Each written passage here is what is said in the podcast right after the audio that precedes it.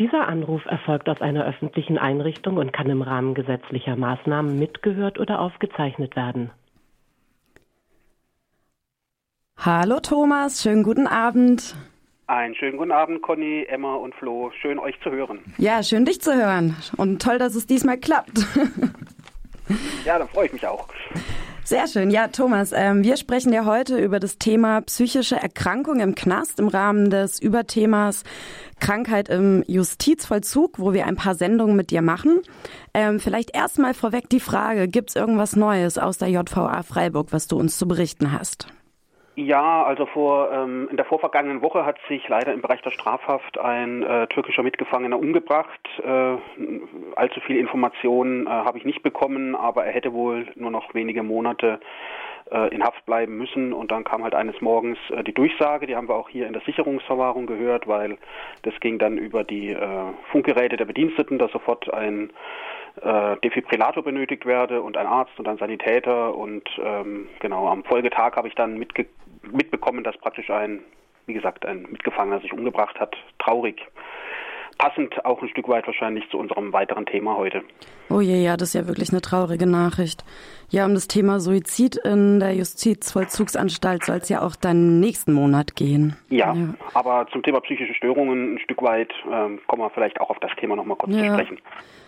Genau, ähm, ja, in der letzten Sendung ging es ja um das Thema Suchterkrankung im Gefängnis. Da wurde das Thema psychische Erkrankung ja auch schon am Rande angeschnitten. Sollen wir heute ein bisschen genauer darauf zu sprechen kommen.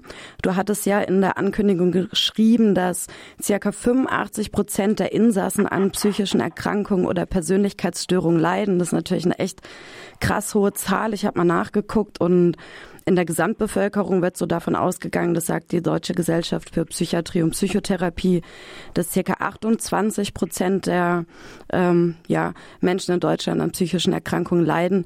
Das ist jetzt eine krasse Diskrepanz. Wie würdest du die erklären? Hast du da irgendeine Hypothese?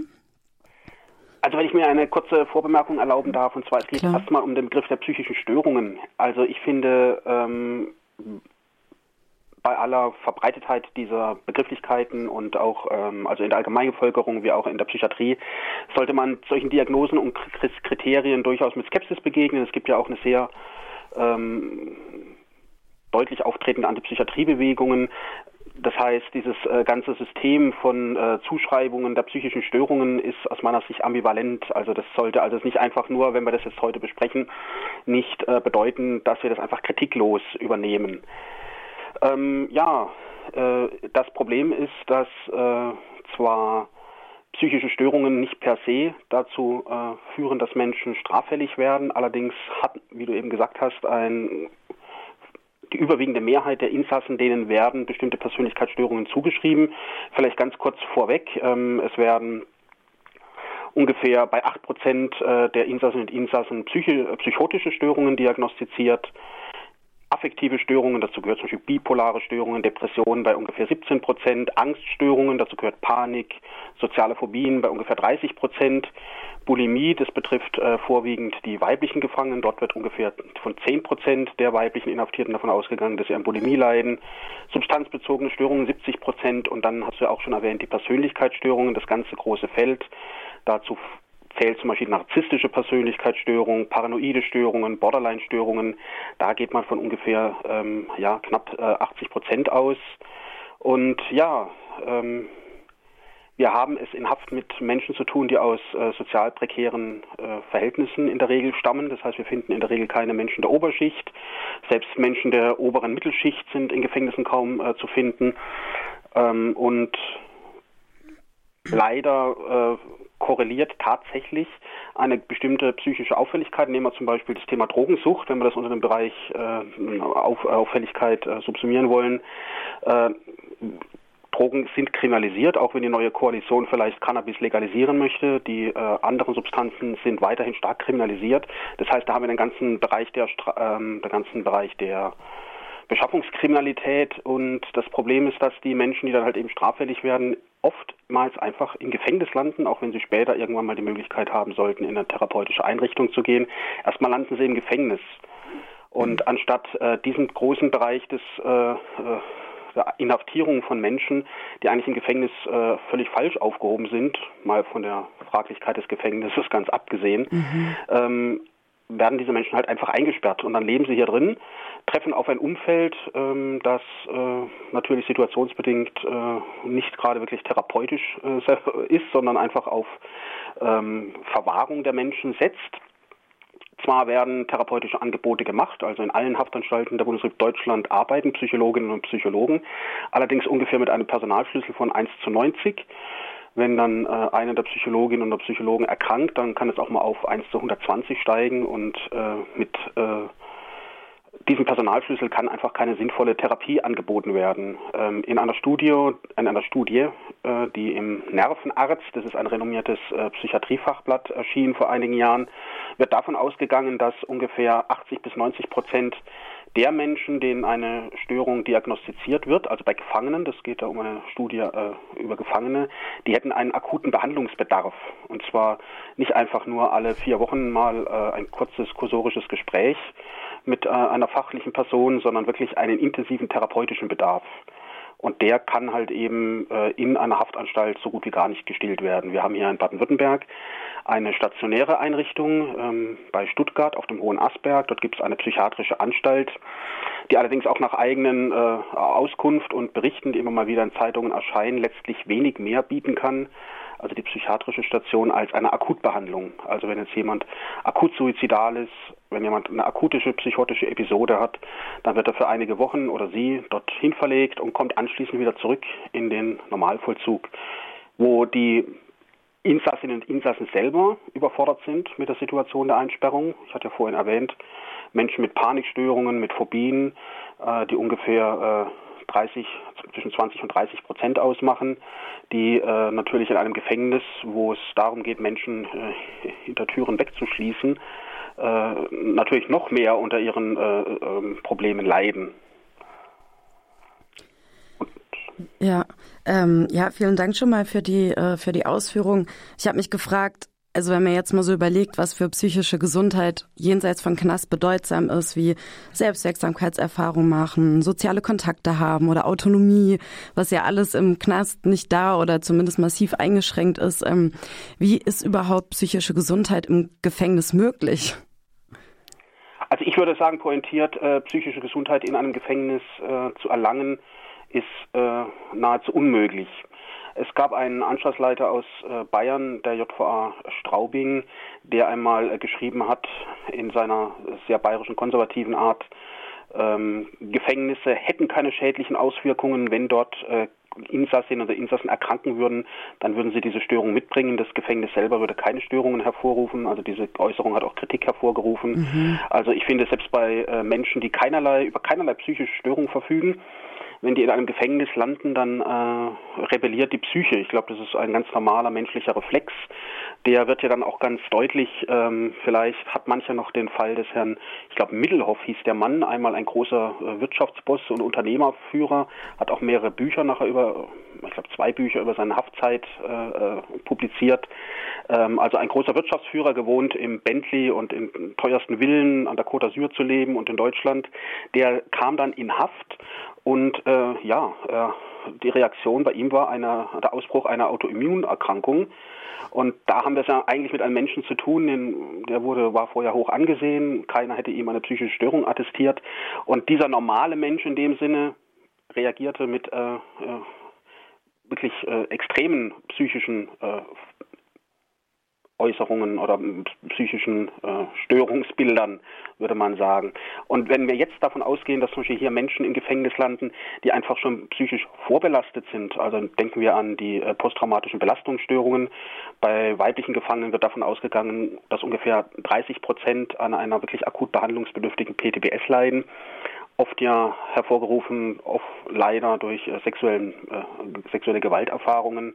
Und die kommen dann in eine Haftanstalt, wo ihnen letztlich äh, ja nur bleibt, in der, im Haftraum zu sitzen, dann vielleicht mal äh, arbeiten zu gehen oder eine Stunde in den Hof zu gehen und mit fachlich kompetenten Menschen in Austausch zu treten, mit ihrer Familie, mit ihren Freundinnen und Freunden, äh, die einmal im Monat zu Besuch kommen können für eine Stunde, vielleicht auch für zwei Stunden. In einem solchen Umfeld kann meiner Einschätzung nach, auch nach so vielen Jahren Haft, kaum ein Mensch psychisch gesunden. Mhm. Ja, traurig.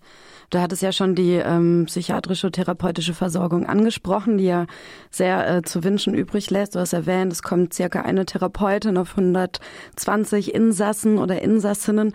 Kannst du noch ein bisschen genauer darauf eingehen, was das dann bedeutet für Menschen, die im Gefängnis psychisch erkrankt sind? Also wie viele, ähm, wie regelmäßig kann dann so eine Therapie in Anspruch genommen werden? Oder genau, wie sieht es dann aus?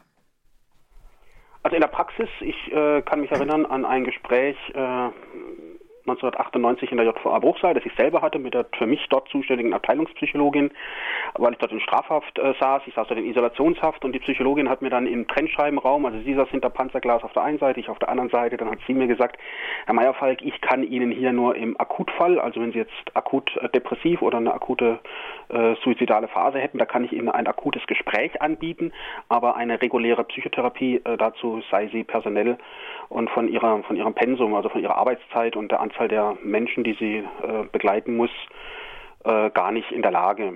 Also ich habe dann zum Glück auch keinen Behandlungsbedarf äh, gehabt, aber das ist letztlich die Auskunft, die fast jede Insassin und jeder Insass erhalten wird. Selbstverständlich werden in Einzelfällen auch psychotherapeutische Sitzungen angeboten, dann wird zurückgegriffen auf externe Therapeutinnen und Therapeuten. Allerdings müssen da natürlich dann die Kostenübernahmen geklärt werden. Also im Bereich des Strafvollzuges äh, ist es wirklich desolat. Ich selber rufe euch ja aus dem Bereich der Sicherungsverwahrung an. Hier ist der Personalschlüssel im Vergleich zum Strafvollzug äh, geradezu luxuriös. Das heißt, hier kommt eine Psychologinnenstelle auf um maximal 16 Menschen. Mhm. Und da kann dann tatsächlich äh, alle 14 Tage für Insassen, die das möchten, hier im Bereich der Sicherungsverwahrung eine therapeutische Stunde angeboten werden. Ich glaube so 50 Minuten, das ist ja wie draußen auch. Ähm, allerdings selbst wöchentliche Gespräche, die in vielen Fällen eigentlich erfordert, erforderlich wären, können selbst bei einem Personalschlüssel von 1 zu 16 im Regelfall nicht angeboten werden. In manchen Fällen ordnet dann die Strafvollstreckungskammer hier an, dass doch wöchentliche Gespräche stattzufinden haben. Dem kommt dann die Vollzugsanstalt äh, auch nach. Aber der Regelfall ist bei, einer, bei einem Schlüssel in der Sicherungsverwahrung von 1 zu 16 alle 14 Tage ein Gespräch, wer eines haben möchte. Okay, das heißt 1 zu 120 wäre dann alle paar Monate mal ein Gespräch. Genau, also tatsächlich, wenn jemand äh, genau akut, äh, akut, äh, also wirklich am akuten Fall, wenn jetzt wirklich jemand suizidal ist, dann bekommt er selbstverständlich ein Gespräch. Aber äh, die äh, Psychologinnen sind derart eingebunden in, den, in die Verwaltungsarbeit. Es müssen jährlich Vollzugspläne erstellt werden. Es müssen gutachterliche Stellungnahmen geschrieben werden, dass letztlich die Arbeit am Menschen äh, ziemlich hinten ansteht. Ja, wir schütteln hier, schütteln hier gerade alle den Kopf. Ähm, ja, krass. Ähm, ich habe mich auch gefragt, wie ist denn das mit Medikation, mit Psychopharmaka, Verschreibung und sowas im Gefängnis?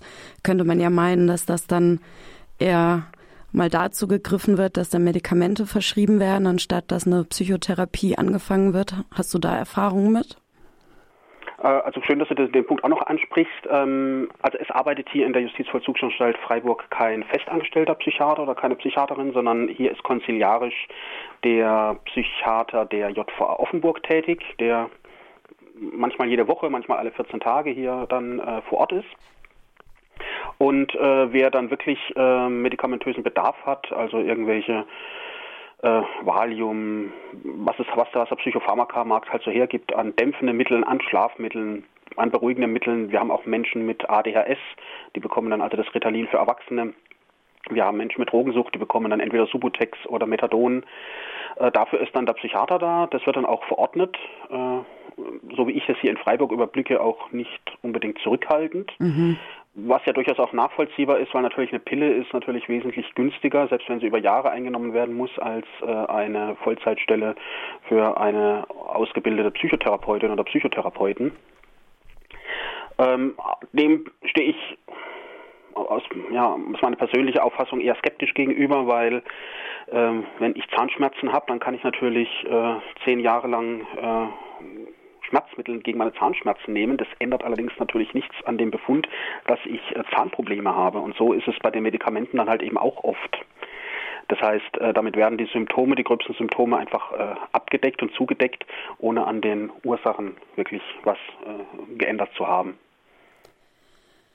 Ja, krass, okay. Ähm, wir haben uns auch noch gefragt, wie das mit Schweigepflicht ist bei den Therapeutinnen und Psychologen. Wäre dann das, was man in einer Therapiesitzung erzählt, auch das, was in Gutachten einfließt, die dann über Haftdauer oder Hafterleichterung entscheiden? Oder gibt es da eine therapeutische Pfla äh, Schweigepflicht, wie es auch außerhalb der Mauern ist? Also wir müssen unterscheiden zwischen einer internen und externen Schweigepflicht. Externe Schweigepflicht betrifft Menschen außerhalb des Vollzuges. Dort hat selbstverständlich äh, das Gefängnispersonal, also auch die Psychologinnen und Psychologen, volle Schweigepflicht. Das heißt, sie dürfen externen Personen außerhalb der Haftanstalt, also was weiß ich, dem, der, dem Ehefrau, dem Ehemann, den Freunden draußen davon nichts erzählen. Mhm. Innerhalb des Vollzugs äh, gibt es äh, de facto, das wurde auch, als es eingeführt wurde, in den 90, Ende der 90er Jahre auch sehr kritisiert von den entsprechenden Fachverbänden, gibt es keine Schweigepflicht, ähm, sondern die Anstaltspsychologinnen und Psychologen sind nicht nur berechtigt, sondern verpflichtet, äh, alles, was für Sicherheit und Ordnung und äh, für die Organisation des Vollzuges relevant ist, dem Anstaltsleiter oder der Anstaltsleiterin beziehungsweise einer Person, die dieser Anstaltsleiter, der Anstaltsleiterin bestimmt, mitzuteilen. De facto führt es letztlich dazu, dass äh, selbstverständlich, wenn man jetzt irgendwas Persönliches mit der Therapeutin über die eigene Vergangenheit äh, erzählen, äh, erzählt, dass es natürlich nicht sofort äh, dem gesamten Personal äh, auf, äh, im, im, Haftbereich kundgetan wird. Aber diese Schweigepflicht, wie man sie von draußen kennt, gibt es, in, gibt es da im Vollzug leider intern nicht. Und das belastet die Insassen und Insassinnen, weil sie natürlich diesen geschützten Raum nicht haben oder nicht sehen, aber ihnen bleibt letztlich nichts anderes übrig. Also nach dem Motto friss oder stirb, das heißt, äh, nütze diese therapeutischen Angebote, die du bekommst, unter diesen Bedingungen oder lass es. Das ist letztlich die Alternative. Ja, es klingt danach, dass ein krankmachendes System oder ein vor allem auch psychisch krankmachendes System keine Antworten liefert oder keine gesundheitliche Versorgung liefert, um ja diese Probleme, die es selbst erschafft, auch irgendwie aufzufangen. Ähm Einer der Gründe, warum äh, es 2019 einen Aufruf gab von Wissenschaftlerinnen und Wissenschaftlern und Praktikern und Praktikern zur Abschaffung von Gefängnissen. Das wäre aber ein anderes Thema für eine andere Sendung.